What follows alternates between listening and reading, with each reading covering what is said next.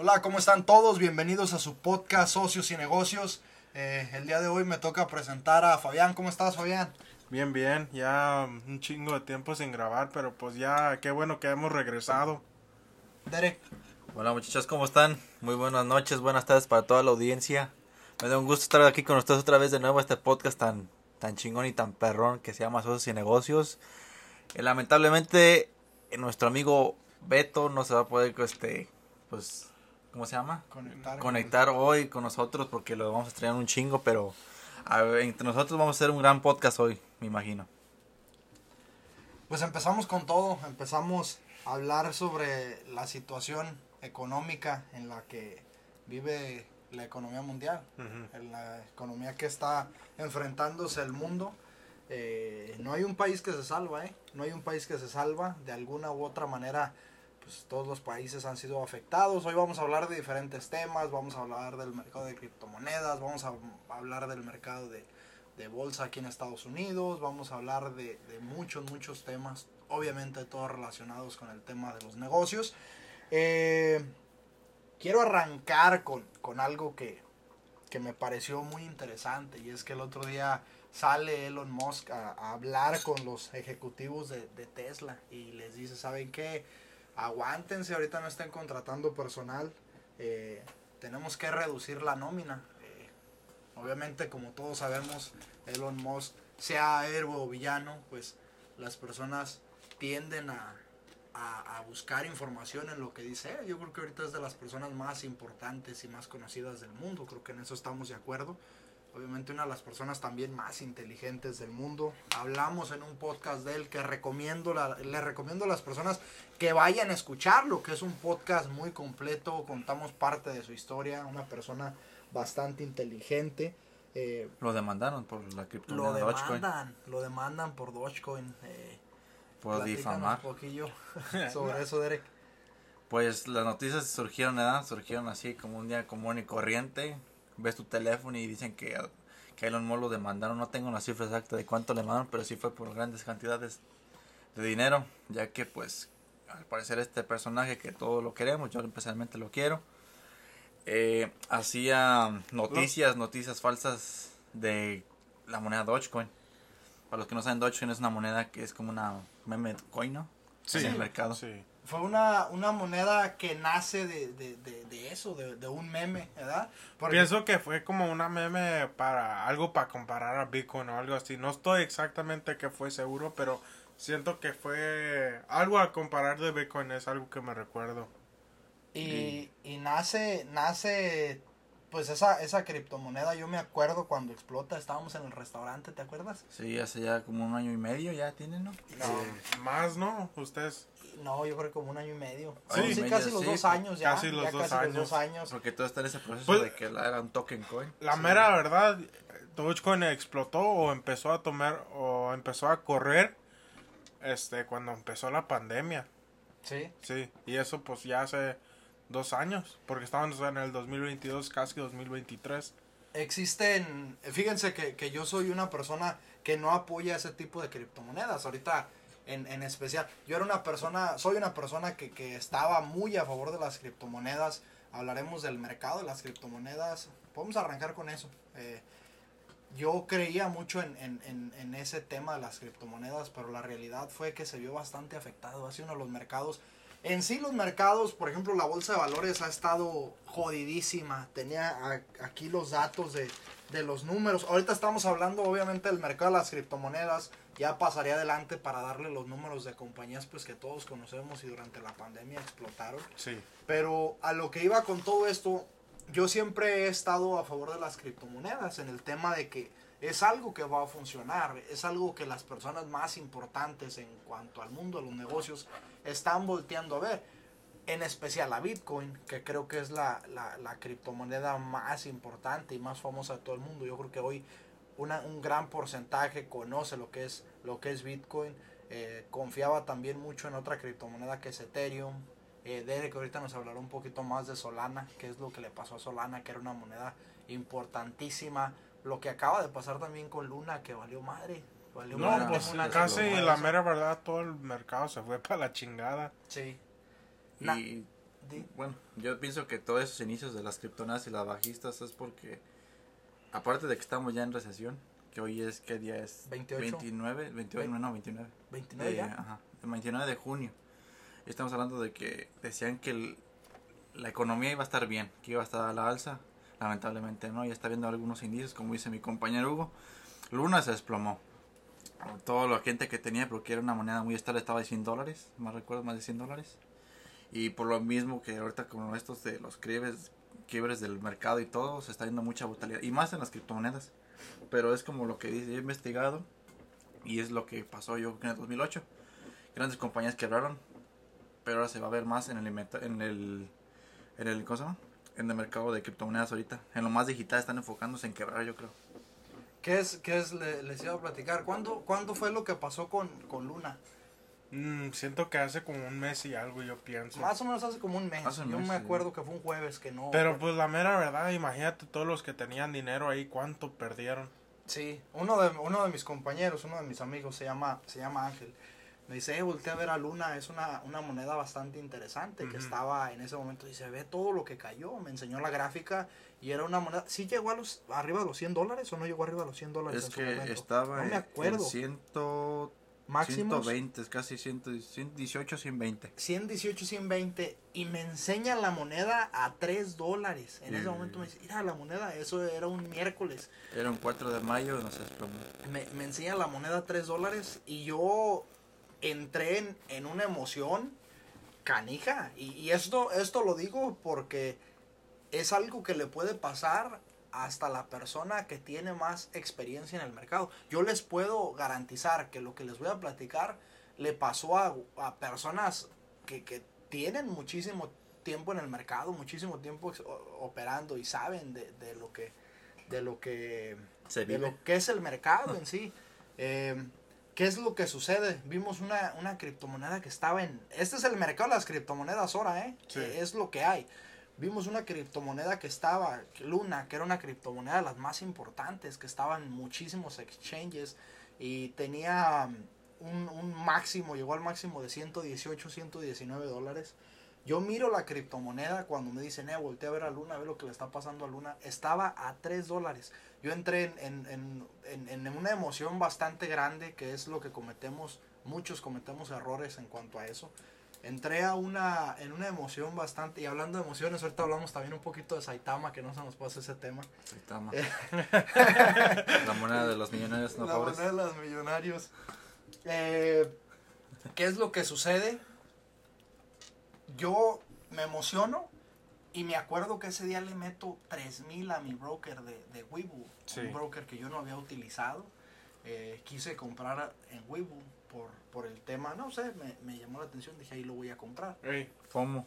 No lo había utilizado. Por alguna razón, por alguna razón, compré en Webull.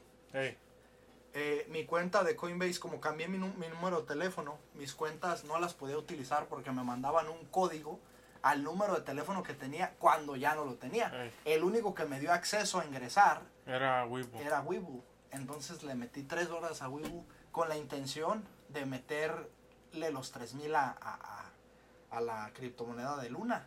Estaba a 3 dólares. Yo dije, esta pinche criptomoneda que suba a 9 dólares Ya un estaría ganando, casi. estaría ganando dos veces lo que le metí, que es el 200%. Sí, sí. sí. Eh, dije, si le meto 3 mil, voy a tener 9 mil dólares, que es algo bastante, bastante bueno. Por alguna razón, Weibo, después de que hice ese depósito, me mandaron un mensaje a, a las horas que no podía operar con mi dinero después de dos días de negocio. Eh, yo me desesperé y al día siguiente dije, por algo pasan las cosas Sí. esta criptomoneda ya no valía. Ya valía milésimas de centavos. Ya no valía ni siquiera 50 Lo bueno, eh, en manera, lo bueno que pasó eso. O sea, cosas pasan por Sí, una razón. Sí, y en ese momento me sentí frustrado. Me acuerdo Eh. que puse una alarma como a las 3 de la mañana. Me desperté, revisé la computadora a ver si ya había podido entrar mi dinero. Ya ven que a veces tarda una o dos horas. Sí. Me fijé y nada, no pude. Y al día siguiente dije, de la que me salvé, esos 3 mil dólares hubieran desaparecido. Platícanos un poquito lo que pasa con Saitama, lo que te pasó con Saitama. Ah, bueno, Saitama es una moneda también, como le estamos diciendo, una meme coin. una, bueno, según tiene varios proyectos detrás de ella, pero de todos modos, esta moneda te iba a hacer prometer porque estaba en 0.0000003 centavos. estaba madre, estaba pequeñísima la Sí, cantidad no que era. nada. No era nada. Pero pues como bien dicen que cuando explota una moneda te vuelves de buena feria, si se trata de eso. El problema está que cuando tú compras Saitama, ¿verdad? Compras Saitama, empieza como a subir, flot- yo estaba viendo el gráfico, subía, bajaba, como que se como que prometía. Y en eso, pues yo decido meterle 300 dólares. 300 dólares. Y dije, ah, va a ser mi máximo porque no quiero meterme eso como de, ah, es la moneda chida y métele feria. Porque pues, como bien Ah. dicen, en el mercado de la criptomoneda es muy volátil, a madres. Ujú. Y ya se cuenta que le mete dinero, se veía bien, pasa lo de las monedas que hace fue hace como, ¿qué serán? ¿El mes de octubre? ¿Ya Más tiene? menos, sí. Octubre, que también es invierno hasta la fecha en criptomonedas. En octubre del año anterior cae, se desaparece Saitama, se queda como pausada, se quedan los mínimos que ni era como menos más menos de un centavo, era lo mínimo, más mínimo. Y dije, bueno, la dejamos ahí pausada.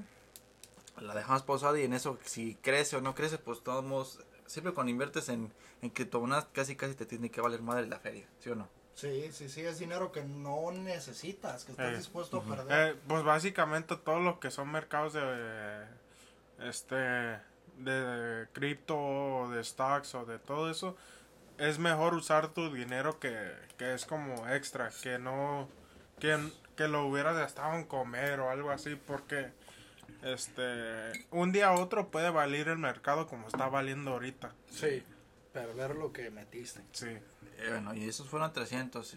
En mi cuenta, al parecer, se bloqueó. Y la feria de Saitama, la moneda, misma propia moneda, dejaron de hacer exchange y todo el pedo. ¿Por qué? Porque pues hay gente que se quiere salir después de eso y quiere recuperar su dinero, pero pues la propia moneda no te lo deja. Porque si no desaparece a la chingada y vale madre. Y en eso después espero todo ese tiempo, ¿no? Y espero como unos más, ya estamos a mayo. Apenas hace como dos tres días me di cuenta de que vi noticias de que Saitama iba a tener otra moneda. Se me hizo interesante porque yo tenía dinero en esa pinche moneda. Y dije, bueno, vamos a checar cuánto tenemos actualmente. Y resultó que eran 7 puntos, ¿sabe cuántos millones o billones? Me quedé, a su madre, ¿ah? Te sacas de pedo. Sí. Porque sabes que cuando sube una pinche moneda tienes de madres monedas. Y sabiendo que costaba centavos. Y luego checo el gráfico y me sorprendo que Saitama ya valía más de lo que era. Era un madrazón así, casi llegaba casi al, al centavo, más del centavo. Revisamos, acuérdate que revisamos el, Sí. el porcentaje y era casi el 6000 el 6000 por ciento en crecimiento. Era, en un día, ¿no? ¿Cuánto? eh, Era un madrazo grande. 6000 por ciento. Y me quedé, ¿será o no será? Porque yo me, no, no me sorprendo, porque hasta que no no creer también. Investigué, investigué y dije, pues si tengo esas cantidades de monedas, las puedo cambiar, las puedo vender ya. Si se puede, ¿no? Y en eso dicen que iba a sacar otra moneda, la B2, la volumen 2. Pero me tenía que esperar hasta julio. Y dije, bueno, me espero. En caso de que otras vuelvan a brotar esa B2, soy millonario la chingada. Ya viviendo en México, yo en unas pinches vacaciones en Cancún. Pero resulta que luego le decimos a un compa que se llama Alan. Le mando saludos de- desde aquí, desde Socios y Negocios. Alan le dije esa noticia. Pero Alan la, la no sé cómo la comprendió a, a lo máximo.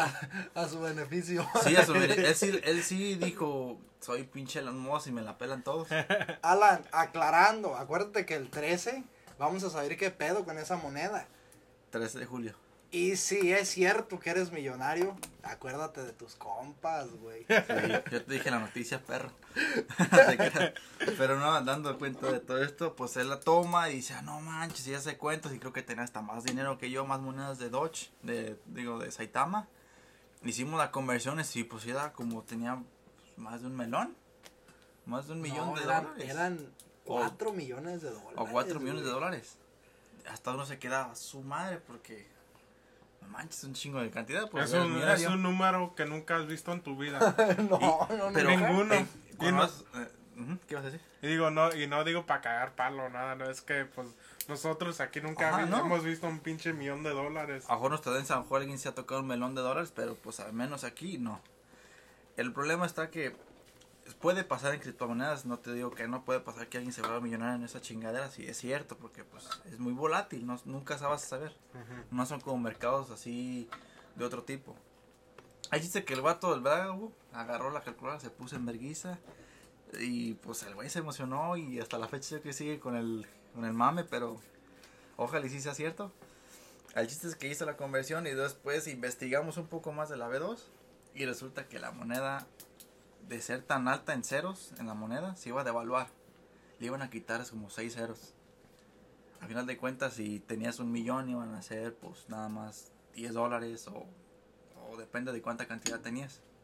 Porque depende también del gráfico que tenga la moneda.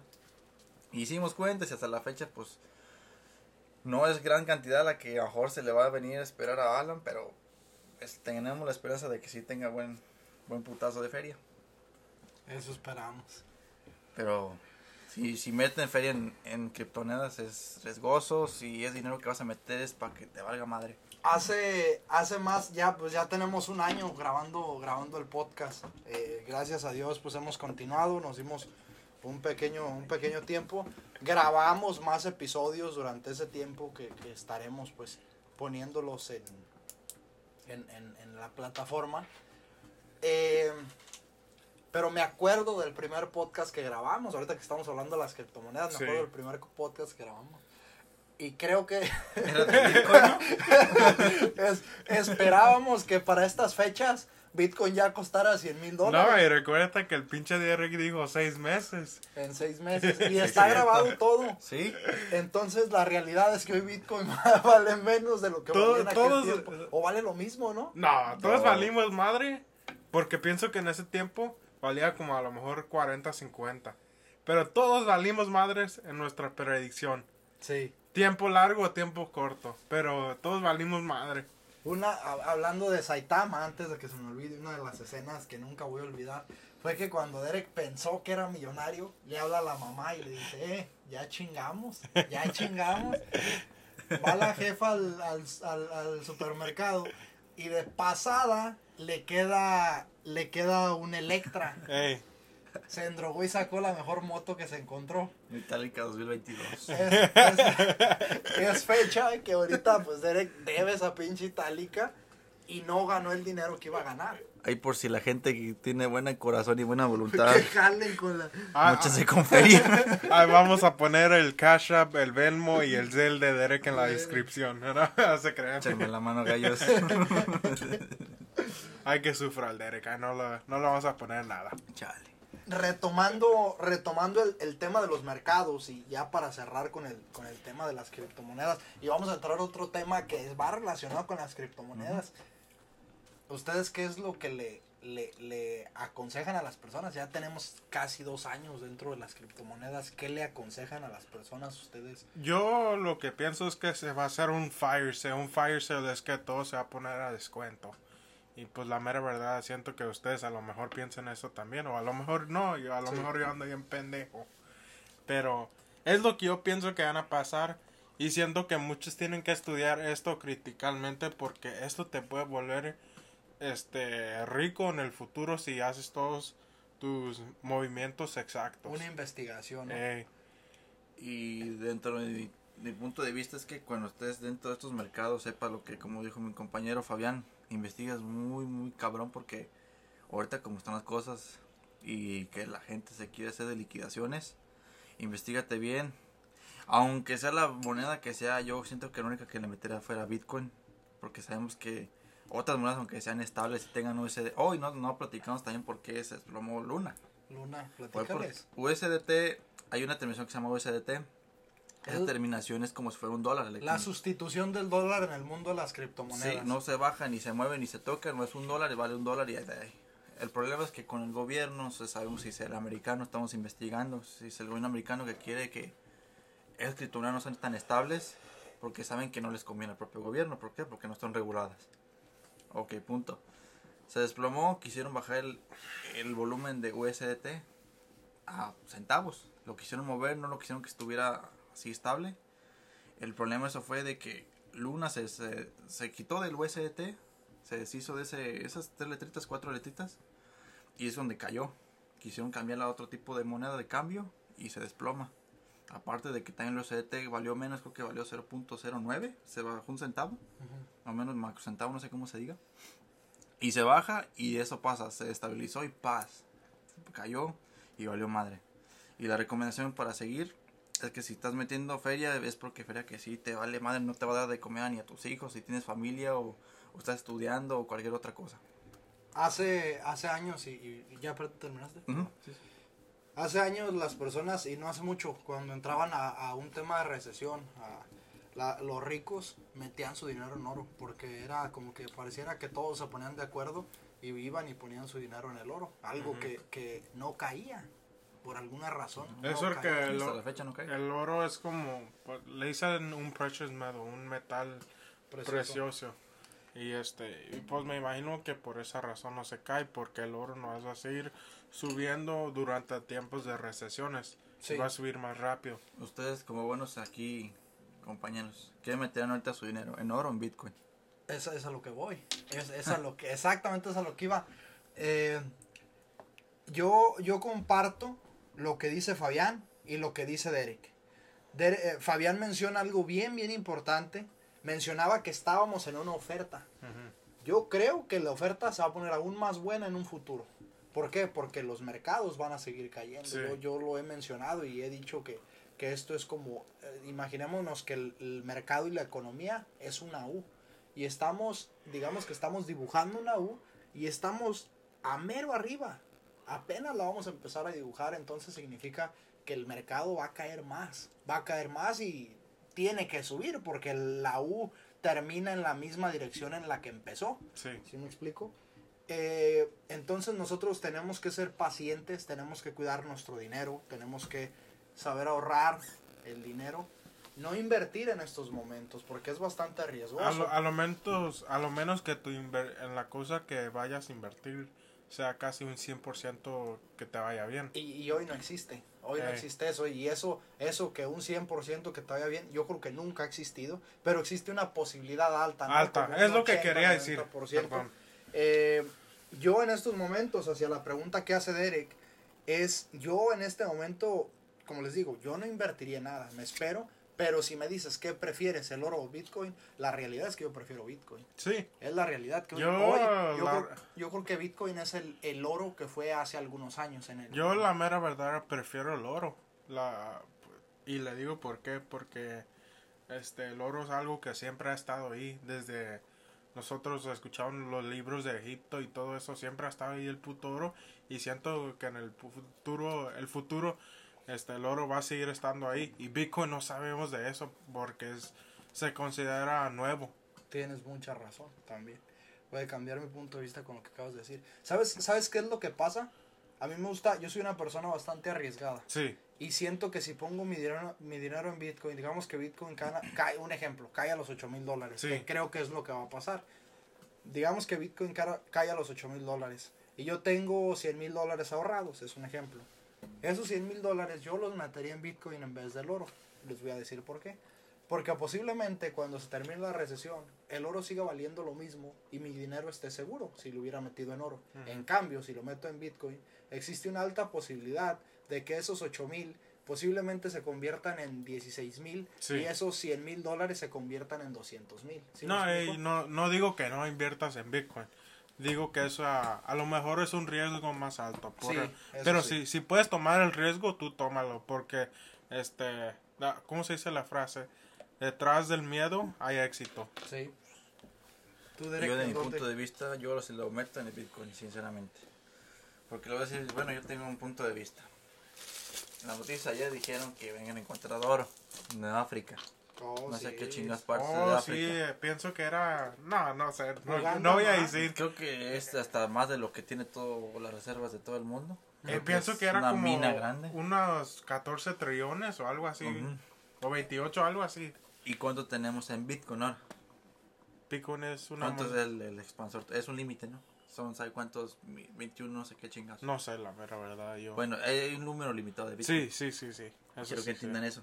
El problema es que cuando tú metes dinero en oro y descubren más oro, el dinero va a valer menos. El oro va a valer menos. Porque hay más oro para comprar y el precio no va a subir. Sí. porque no está escaso. Oro hay en los planetas, en nuestro planeta hay oro en Marte, hay oro en los meteoritos, han encontrado oro en los meteoritos, así que no es un material como que sea muy escaso a la madre. No, yo digo, que- no, pero eso, eso dices, pero oro no tuviera su valor si no fuera escaso. Ok, Fabián es muy conservador, Fabián, es lo que tiene ese conservador. No, no, no, es porque sí. El oro es un material pendejo, por mi punto de vista. No, no, No es, pero no es un, no es un material pendejo porque, porque decir este bajo que, este vaso que, ¿qué es el material?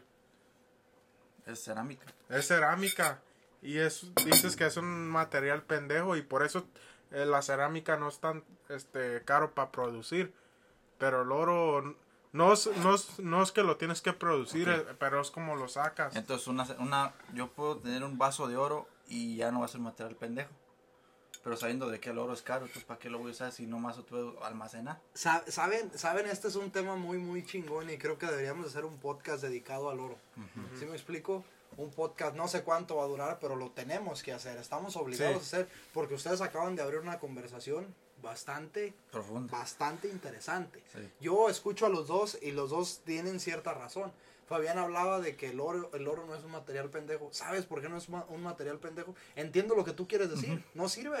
Sí, obviamente tiene una función para ciertas cosas, Eh, pero es- yo creo que las personas les hemos, le, le hemos dado el valor al oro. Sí. ¿Verdad que sí? Sí. Las personas, es bien difícil que devaluemos el oro. Por alguna razón las personas preferimos el oro. Es porque, ¿sabes por qué? Pienso que es porque el oro significa una manera prestigio. Y este, Es mame. vemos... Los ricos. y los, güey, los pobres también compran muchísimo oro. Sí, pero no, lo- yo sé- no, sí, pero, Pero el oro no es igual. El oro no es Ahora. igual que compra un Y, pobre desde- que... y, se- y el oro es, ha sido importante desde que jugábamos fútbol con la cadera, güey. Sí, sí. No, y de los egipcios, deja tú los aztecas. Ey, esos güeyes se bañaban en oro, ¿verdad? Sí. El problema está que una Bitcoin la puedes, la puedes guardar en tu USB, en tu teléfono. Y para guardar una pinche barra de oro grandota tienes que traer un transporte especial. Eso también. No. El día la- que haya una recesión o algo malo, tienes que llevar tu oro. ¿Cómo te lo vas a llevar con unos...? Es carísimo. Mira, ¿no? mira, así Transportar te oro. lo explico cómo escondes tu oro. Si tienes un, este, sacate un pedazo, un pedazo de terreno, te vas y escarbas seis pies. Pero en dado caso de que el país esté en guerra y te esté cayendo una bomba nuclear, ¿cómo No, te vas a pues, dar todo ese no, oro? pues si te anda cayendo una bomba nuclear, todos, vali- todos valimos Ok, verga. ahí, ahí te dejo la polémica. ¿Qué prefieres, guardar 100 mil dólares de Bitcoin o 100 mil dólares de oro? 100 mil ¿Qué, qué dólares. es más fácil transportar? Mm, Bitcoin. Ok. Es porque no es de... ¿Cómo te El oro se devaluó porque encontraron más en el Congo. Se devaluó, nomás subió el precio. Nah, En cambio, Bitcoin, como dice Hugo, lo va a comprar más gente porque Sí. son limitadas porciones. Es cuando el, el valor se va a triplicar. Es fácil. Eh, Eso que era, era, la mera verdad, mi razón por qué digo esto, que el oro es muy difícil que se devalúe. Ah, ustedes conocen No, quién sí. es Robert Kiyosaki, ¿verdad? Sí. Él ha dicho que, que cosas que existieron ya des- antes de 100 años todavía tienen y que todavía tienen valor van a seguir teniendo Sí, valor. sé. Sí. Y El cosas problema- nuevas que hicieron en los ah, últimos 20, quizás no. Y por eso digo eso. A lo mejor yo estoy en pendejo y este y le estoy y le estoy escuchando al al güey incorrecto. Bueno, Pero es mira, lo que yo pienso porque ese güey tiene mucho Experiencia. experiencia. Ey. Pues los pendejos fueron los que creyeron en, en la esta de AMC, la stock de, AM de AMC. Están bien pendejos. Tú no, Fabián. el problema está, es que el oro era el oro de los de antes. Ey. El oro de los viejitos, de los conservadores como tú, como López Obrador o como gente así. El oro nuevo es el Bitcoin. Sí, sí. Para no, no, no, ahorita. no, y no digo que no. Eh, Ajá. Bitcoin es una oportunidad grande para muchos, si saben cómo usarla y utilizar esa, bueno, utilizar esa oportunidad. Sí. Pero pues básicamente así se acaba, que los dos en su propia manera son un oro. Ok. Eh, Hugo, ¿qué tienes de opinar? Y les... Esto es un podcast especial, pero...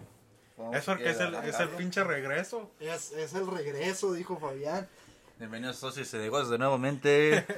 Yo, yo me mantengo, yo me mantengo firme en que a mí me gusta el riesgo, entonces yo me voy por Bitcoin, pero si quiero seguridad me voy por el oro, así de simple, Sí. porque el oro va a ser muy difícil que pierda valor. Encontraron mucho oro, eso es, eso es algo que, que es algo nuevo. Es que es lo una único- noticia, es ajá. una Oh, noticia oye, esta hablando de semana, eso, ¿no? Sí. hablando de eso, escuché una teoría de, de que hay posibilidad de que un país se meta ahí a decir que van a ayudarles, pero van a, a- a posiblemente hacer una guerra. ¿Cuántos países no quieren meterse Eh. ahí? Entonces es una y guerra. aparte, pues es África. pues, estarán No. contribuyendo también, aparte de la que se expanda África, porque África es muy pobre.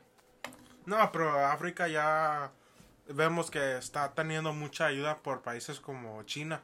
comienza co- porque África es un es un continente con mucho con mucha materia prima y empiezan a ver de esa manera, así me explico, Sí. empiezan a voltear a ver y eso ha pasado en los últimos no sé ¿no? qué y, 20 y años. están metiéndole machín a África, quiero que les no perdón por interrumpir, pero están dando paneles solares dentro de toda la zona de África donde pega el sol fuerte y van a hacer plantas de energía solar. Siento, es porque siento que África es el último continente que se va a hacer como falta modernizado. desarrollarse, Eh, ¿no? Falta desarrollarse y No, y tiene y, mucho que dar. y el, el mundo, el mundo, la realidad es que la población se está expandiendo, ¿sí me Sí. explico? Es algo que no va a terminar, la, la población se, con- se, se sigue expandiendo y, y, y vamos a tener que voltear a ver a África antes que voltear a ver a Marte, que creo que es una, lo- una locura. Pero La, hay que- la mera verdad, pienso Sí. que se van a hacer los dos al mismo tiempo si el, si el Elon Musk va a hacer su cosa.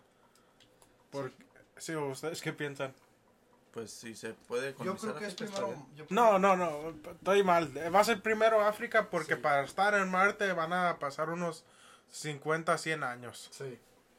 Eh, regresando al, al tema con el, con el que arrancamos, pues todo va relacionado, todo va relacionado con, con esto. Eh, quiero, hablar, quiero hablar de la economía en Estados Unidos, que, que si eres de Latinoamérica, que nos escucha muchísimas personas de Latinoamérica, muchísimas gracias a todos. Eh, les mando un fuerte abrazo por, por que nos vienen apoyando ya Sí. más de un año. A la gente le, le gusta lo que hemos hecho, eh, lo que platicamos, le gustan eh, hemos subido podcasts muy buenos de, de- de biografías de personas importantes eh, y hay que viralizar el tema de, del emprendimiento, el tema de los negocios porque el mundo necesita necesita personas que, que ofrezcan esto. A lo Y mejor, más en un latino, porque al latino le hace falta ayuda en eso. sí, estamos, estamos en eso y estamos eh, portando nuestro, nuestro granito de arena. Eh, otra vez, muchas gracias a la gente de Latinoamérica y de todo el mundo que nos escucha. Nos escucha gente en todo el mundo. eh, y- España, y la verdad que, que, que muchas, muchas gracias. Incluso tenemos un- una amplia... Eh, ¿Cómo se le Afición. llama? categoría de países. una, eh, una amplia cantidad de personas que nos escuchan en, en, en, en Alemania también. Oh, Alemania sí, sí, nos sí. escuchan, eh, se dice que hay mucho, mucho latino en Alemania, ¿eh? Sí, en Inglaterra también. Eh, a lo que voy con todo esto es que la, la primera economía mundial y, y es y ya hablamos de eso en un podcast hablamos de Estados Unidos es la, la primera economía mundial por, por las reservas que tiene creo que tiene el 60-70% de reservas en, eh, en, en- en dinero Eh, está siendo está siendo afectada y es un tema del que vamos a hablar mucho este podcast va para largo eh, Estados Unidos está afectadísimo económicamente. Siento, siento ¿Cómo la que a entiendo? lo, si- bueno, era ahorita quería decir algo. Siento que posiblemente estamos viendo la caída de Roma. Yo creo, desde mi punto de vista, que va a ser una de las caídas más importantes de la historia. Sí. ¿Y, y por qué pienso esto? Yo, yo pensaba, yo pensaba, eh, trataba de ser un poco reservado. Y Decía, en dos, tres años la economía se compone, se empieza a componer, a lo mejor no va a estar mejor que hace dos años. Ujú. La economía se empieza a componer y no se ve tan afectada. Sí. Hoy la realidad, hice, hice una investigación a fondo para grabar este podcast y, y no sé si tenga el tiempo para platicar todo lo que quiero platicar, pero lo que aprendí, invito a las personas que se pongan a, a estudiar sobre este tema, eh, es que las cosas se están complicando cada vez más. ¿eh? Sí, y siento que también se están complicando por las personas que tenemos este, dirigi- ¿no? Dirigiendo bueno, el dirigiendo el país. Porque hacen unos, este, en mi, en mi punto de vista, hace- hacen unos, este, ¿cómo se dice? Este, unos movimientos muy estúpidos que, o a lo mejor yo estoy pendejo, pero a veces escuché que ahorita tristemente está pasando la guerra en Ucrania y este, y según escuché que Ucrania le pidió, le pidió a Estados Unidos 2 billones de dólares y Estados Unidos anda regalándole 30 que nosotros nos tenemos y nomás nos está, nos está mandando nuestro país a la chingada.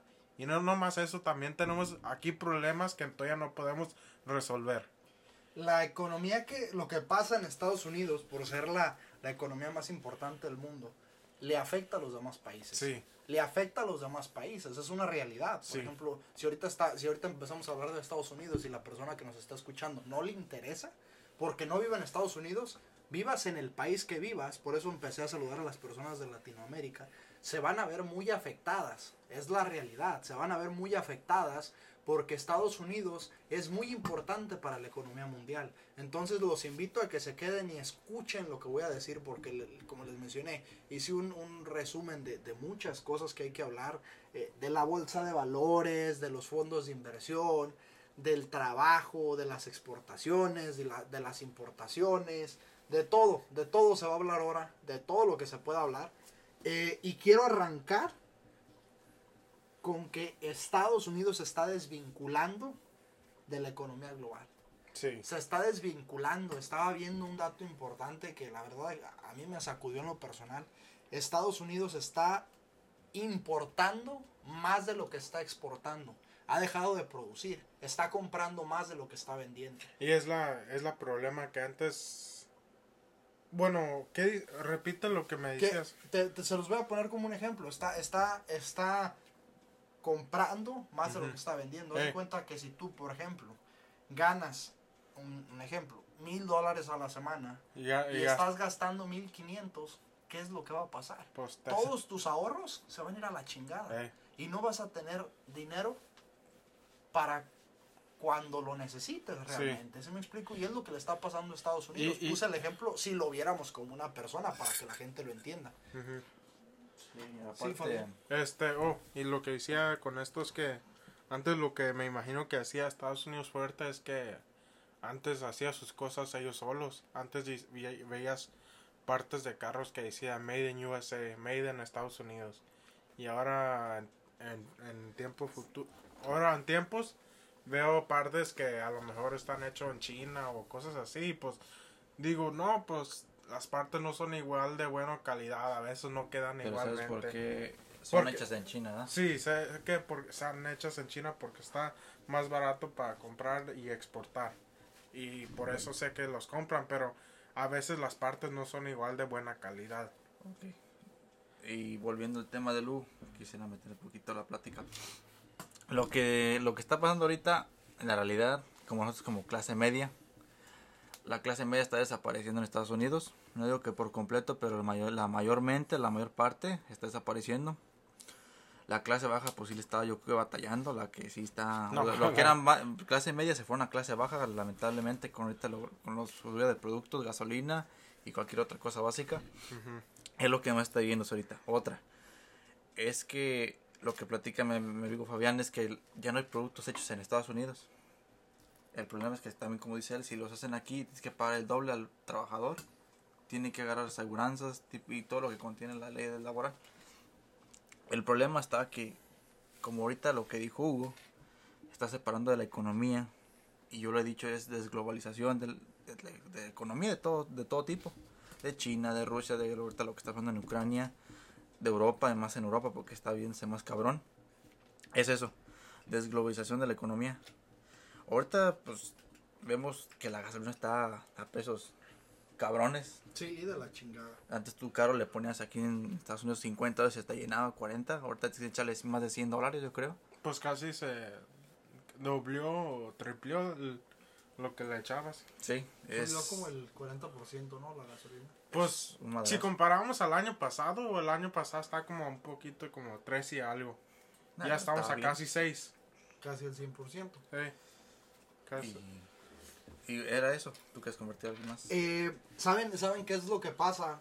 Eh, Estados Unidos se empieza a vincular con, con los otros países hace años para, para reducir costos, ya lo mencionabas tú, Derek. Iban a, no sé, a, a Chile, por ejemplo, y Chile les, fabri- les fabricaba la, la piel de los carros, la piel de los asientos, la piel en general. O algunas piezas eran hechas en México y todo eso era para reducir gastos. ¿Qué es lo que sucede? Estados Unidos se vuelve tan independiente que cuando Estados Unidos necesita, De otros No países. están. no, cuando Estados Unidos se da cuenta que por ejemplo le sale bastante caro ya comprar en México, comprar en Chile, comprar en Ecuador, comprar en, en donde quieran comprar, ya le sale, hoy le sale bastante caro. Entonces se acostumbraron a comprar barato y la realidad es que hoy Estados Unidos no estaba preparado para esto. Por eso vemos el, el no sé si me estoy explicando. Sí, sí. Volteas a ver a tus países vecinos y dices, ¿sabes qué? Yo me puedo reducir muchísimos costos, me puedo reducir un chingo de costos comprándoles a ellos. Porque si yo fabrico lo que ellos fabrican en mi país, empezando por los salarios, es carísimo.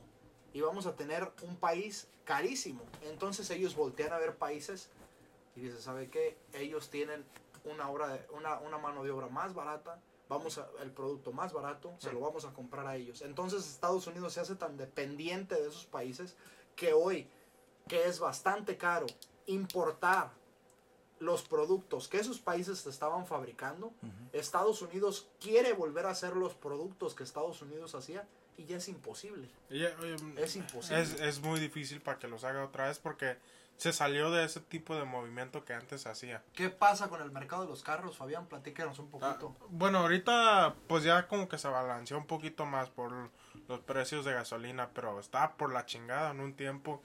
Carros llegaban a un, este, ¿cómo se dice un dealership en español, Luito? Un- Concesionario. Eh, Sí. Llegaban a eso, lo que hizo Derek. Y este. Y. Al, al, al siguiente día ya se, ya se desaparecían. Alguien los compraba. Porque pues no había carros. Y o a veces este. No venían completos. Que le- en un año te iban a dar la parte que le faltaba al carro para que funcionara, funcionara 100%. Pero pues así está ah, por, el, por un año. La situación fue de, fue de que se dejaron de hacer los microchips. Ey, No hay microchips. Y, y, y en, en la cosa que vamos en eso, es- estaban hechos en China. Y ya es lo que vemos. Es la acción, o como dijiste este, hace rato. Este, No me acuerdo. este, ¿cómo, cómo dices tu frase? Es, es el resultado de la acción. Sí, como que una acción crea un- el resultado. Eh, el resultado de algo. Y pues eso fue el resultado que ahí a Estados Unidos dependiendo dependiendo tanto en esos países para creerle crearle sus chips se mete se ahora el ¿cómo se dice? Se ahorca básicamente Se ahorca. y, y pues ya no tiene carros y pero pues ahorita en el tiempo de gasolina que ha estado subiendo ah, gente estado comprando menos carros entonces por eso digo que se ha balanceado pero eh, también ya gente anda perdiendo mucho dinero por por todos los precios que se han ido para arriba Hablaste y mencionaste a China, otro, otro país muy importante que va a tomar un espacio importante en este podcast.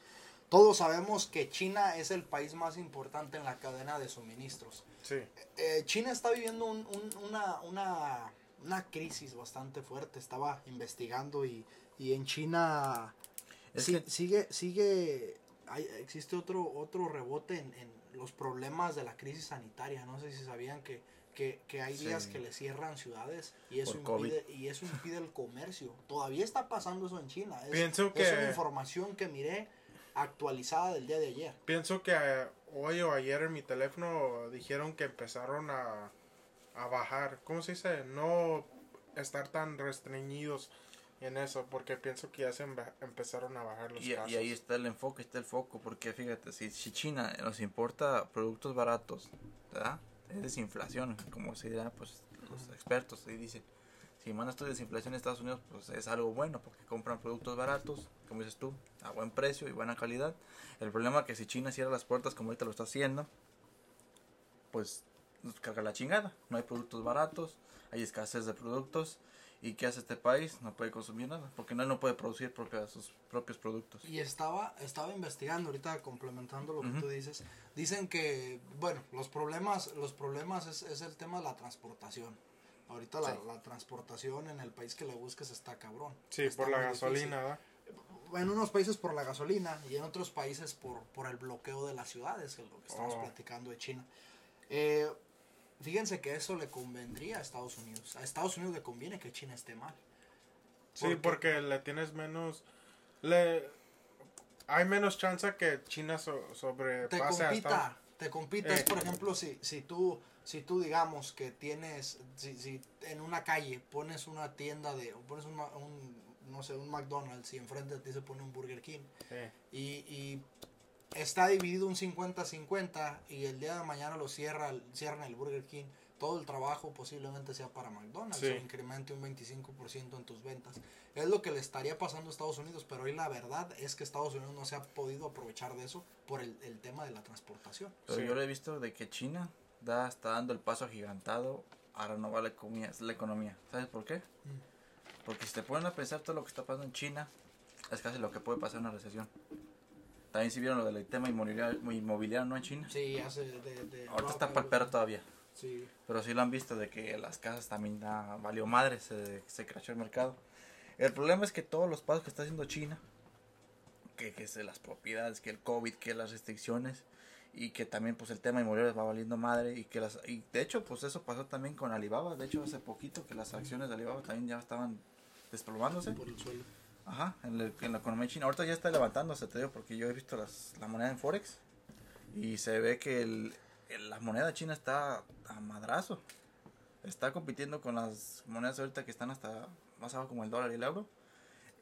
Pero lo que quiero que, quiero que me entiendan es como que ya está dando el proceso más rápido Ujú. de lo que va a pasar aquí, pero en China ya, ya pasó. Entonces lo que que estás se levante. lo que estabas diciendo es que el China estamos viendo básicamente un futuro que va a pasar aquí.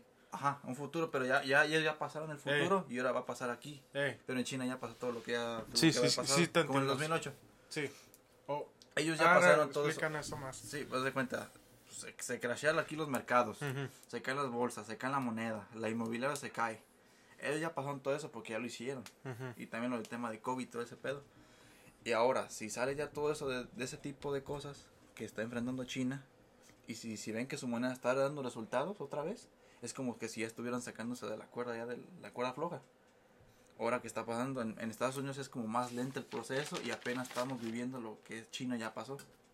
Hace, hace días, que sí, hace días el, el Banco Central del Reino Unido salió a decir que, que, que, es- que están o están a punto a un paso de caer a recesión por el tema de la guerra Ucrania-Rusia. Siento que relacionado. es este imparable una recesión ya a este punto. Este, ¿ustedes qué piensan? Sí, sí, sí. Pues, Pienso que, sí pues pasa. como tú decías el otro día, hasta caíamos en una depresión. Que depresión es como 10 veces peor es que una recesión. Sí, será, creo que la de antes de, 19 de la, prim- la Segunda Guerra Mundial. Eh, en el 1920 fue la, la recesión que últimamente conocemos. Pero si cae, yo siento que si vemos nosotros ahorita caer el mercado en estas fechas, va a haber una empresa que va a tronar feo. Siento yo. Oh, eh, el otro día habla- hablaba con Hugo de esto, que vamos a ver posiblemente empresas que conocemos aquí que van a caer. Sí, bancos. Pero va a haber una que siento como. Sí, ¿Sabes 2008. cuál pienso que va a caer? Es mi predicción. Y a lo mejor no, a lo mejor yo estoy mal. Siento que va a caer Target. ¿Saben? ¿Quieren, quieren? Aquí tengo la- los datos de cómo han caído las compañías. Me Ujú. preparé para, Sí. para esto, sabía que lo iban a mencionar. Eh, hay, un, hay un problema muy grande. Obviamente sabemos que las, las cadenas de suministros, por ejemplo Walmart, Ujú. está sufriendo. Walmart está sufriendo mucho. Amazon está sufriendo mucho. No hay una compañía que conozcamos que sea famosa que no esté sufriendo. Todas las compañías están sufriendo. ¿Por qué los mercados entran en pánico? Para empezar, los, los inversionistas extranjeros han dejado de invertir en Estados Unidos. Sí. Es el primer paso. Esa es una realidad. Y el problema lo empezamos a ver desde el 2000. Mencionabas tú lo que pasó en el 2008, lo que pasó en el 2001 con los .com. Todo, todo ha sido los últimos, los últimos 22 años, podemos, creo que podemos contar este, 21 años, perdón, 21, 20, digamos los últimos 20 años, la realidad es que Estados Unidos ha dejado de ser el, el, sueño americano que era en los 90 en los 80 ha dejado de ser lo que era. Es una realidad. Las personas han dejado de invertir, las personas que están sí. han dejado de invertir. El Nasdaq ha caído el 30%, que era una de las uno de los fondos de inversión más importantes en, en, en todo Estados Unidos. Uh -huh. eh, ¿Qué es lo que sucede? Bueno, pues las personas empiezan, los inversionistas entran en pánico. Sabían, sabían que, que, que, estaban preocupados obviamente porque Walmart, siendo una de las compañías más importantes de todo Estados Unidos, empieza a caer, empiezan a perder dinero. Eh, la, gente, la gente comienza a tener eh, más, más deuda y menos ahorro, es una realidad. Eh, la inflación está bastante alta, existe una oleada de despidos y todo eso, todo eso está recayendo. Hoy, por ejemplo, el problema viene siendo que, que, que, los inversionistas han entrado en pánico por ver que las compañías de tecnología también están cayendo. Eh, en el inicios, inicios del 2000, a inicios del 2020, el mercado ha caído un 25% de lo que era el año pasado. Uh -huh. Lo que es Alphabet y Google y Microsoft son las que aproximadamente es un 25%. Sí. Tesla ha caído aproximadamente un 28%. Amazon ha caído aproximadamente un 35%. Facebook ha caído un 45%. Netflix, Netflix, fíjense nomás, que, que, que ojo con esta compañía, ha caído 70% el valor que tenía Netflix el año pasado. Eso últimamente ha tenido bueno, está teniendo problemas en bajas, sí. Snapchat, 72%. Y Apple, un 22%. Eso indica que las personas han dejado de invertir en compañías que, que eran seguras, es la realidad. E uh -huh. incluso han dejado de consumir esas compañías. Han dejado de consumir esas compañías. Lo que estamos viendo es una realidad. Posiblemente hoy no lo veamos tan claro. Empezamos a sentirlo porque nos sentimos más pobres de lo que éramos el año pasado de que hoy vamos a la tienda, vamos a un restaurante y notamos los precios. Notamos los precios, es algo que hacemos cotidianamente. El ir a una tienda y comprar comida nos, nos indica hoy en día que, que la economía está mal y nos damos cuenta que este problema apenas está empezando. No, no nos podemos eh, precipitar. Eh, otro tema del, del, que me gustaría hablar, pero antes de hablar de ese tema me gustaría que, que, que opinen sobre esto. Ahorita China se desinfla económicamente y Europa entra en una recesión. ¿Qué creen que es lo que va a pasar desde su punto de vista? Platicándole lo que ya les dije. Que va a haber ventas masivas, como dices tú, de compañías de liquidación. El único remedio para que la economía se componga. En, en liquidar empresas que pues a lo mejor tienen un alto volumen de ingresos, pero pues, van a tener que caer el, el, en el precio. ¿Tú, Fabián? Yo digo que muchos lugares este grandes o chicos van a quebrar este van a bajar este sus precios del mercado también y pues este básicamente vamos a vivir un tiempo muy crítico en nuestra historia de vida no se sabe cuánto vaya a durar una recesión depresión no se sabe cuánto pero sí eh. dicen que va a ser un mega madrazo esperemos si no porque sí afectaría a todo el país lo resentiremos mucho hablemos, hablemos un poquito del FED, de la Reserva Federal. Uh -huh. Si supieron lo que está pasando, Derek más o menos sabe. Jerome Powell. Un, un poco. Eh, sabían, ustedes sabían que, que el, el, mercado, y esto ahorita van a decir, ¿por qué hablas del mercado de los bonos? Eh, va muy relacionado, va muy de la mano de la Reserva Federal. Eh, Porque ellos son los que imprimen y, y, y, este, ponen impuestos, ¿no? Sí. Eh, la FED compra, compra los, los bonos del, del tesoro en, en, la, en, la, en la pandemia. Ellos compran para mantener la economía y hoy el Fed está vendiendo para mantener la economía. Sí. Está haciendo lo contrario a lo que venía haciendo. Entonces, eh, los, bonos de, de, los bonos del tesoro, los bonos de reserva, eran bastante interesantes para invertir. El otro día, ayer estábamos platicando de eso que, que, que existía la posibilidad y que te, que te daban un retorno y todo eso. Eh, muchas personas eh, son fieles a, a, a, ese tema. Yo incluso lo aprendí de, de, Robert Kiyosaki, que él está totalmente en contra de todo eso. Eh, tiene un libro muy bueno que por el momento no me acuerdo cómo se llama, pero lo, lo leí hace poco. se me olvidó el nombre. ¿Cómo hacerte millonario o algo así? Él habla sobre, sobre los problemas que por los que por los que atraviesan los países durante una durante un durante un tiempo. Eh, hablaba de la regla de creo que el 10 el 5 y el 20 que cada que cada 20 años la economía comienza a bajar cada 10 años la economía es- está en su top y cada Pues- 5 años perdón cada 20 años la economía está mal cada 5 años la economía se compone y cada 10 años vivimos la mejor economía. Pues, oye, pues lo- en los 10 años pues, se puede decir que fue de 2010 a 2019 o 2020. Los 5 años fue antes de eso. Y los ve- y Los 20 del 2000 para el 2022. Estamos, estamos viviendo eso. eh, me gustaría me gustaría hablar de, de- del FED, Derek. ¿Qué es lo que sabes del FED? ¿Qué, ¿Qué es las noticias que ha venido a hacer? Ayer tuvo una junta, platícanos un poquito. Sí, ayer tuve una junta Jerome Powell con toda la gente de ahí del, pues, del gobierno, más que nada, hablando de lo que es el plan de, de vender bonos, de comprar acciones, del Producto Interno Bruto dentro del país y se ha disminuido bastante, un chingo, la verdad, sí. No tenían esos números como una perspectiva de lo que iba a pasar. Se están dando sorpresa de que, pues, lamentablemente el país no tiene ni empleos ni, ni hay tasa de Pero pues ahorita empleos ni va a importar, porque ya vemos que, como dijo Elon Musk, van a sacar a gente de su empleado. Sí, pero Es lo que pasa en una recesión aquí. Es lo que está viendo que están mucha gente despidiéndose y más que nada en ciudades grandes como California, ciudades más caras, Miami, Florida, donde la sí está haciéndose mala, pues la recesión, ahora sí como que dice ya está haciéndose los precios más, más ¿cómo se dice? Más exorbitantes.